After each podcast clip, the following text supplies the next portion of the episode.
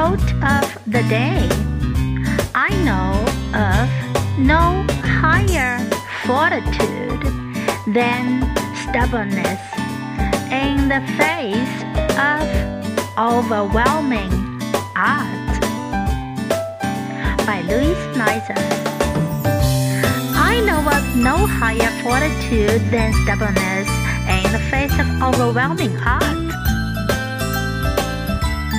Word of the day Fortitude, fortitude.